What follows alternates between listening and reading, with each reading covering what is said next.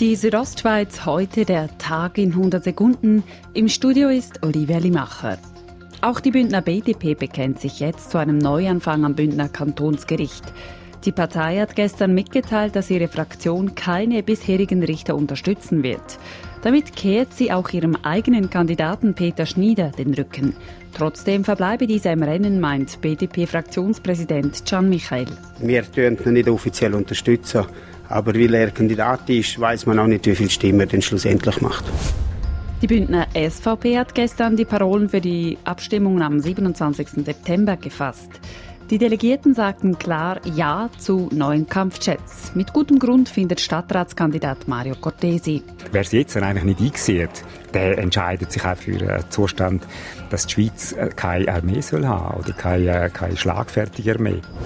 Wer soll auf Stefan Engler als Präsident der CVB Grabünden folgen? Jetzt ist bekannt, Kevin Brunhold soll seine Nachfolge antreten. Das schlägt die Partei vor, wie sie heute mitteilt. Der Bund will die Zahl der Grippeimpfungen verdoppeln. Die Bündner Kantonsärztin Marina Jamnitzki unterstützt dieses Anliegen. So eine Grippe nimmt das Immunsystem mit und wenn dann gerade dann noch das Coronavirus kommt, dann hat man einfach ein höheres Risiko, zum A sich überhaupt anstecken und B dann auch noch einen schwereren Verlauf haben. Laut der Bündner Kantonsärztin sind noch genügend Impfdosen verfügbar. Die Südostschweiz heute der Tag in 100 Sekunden auch als Podcast erhältlich.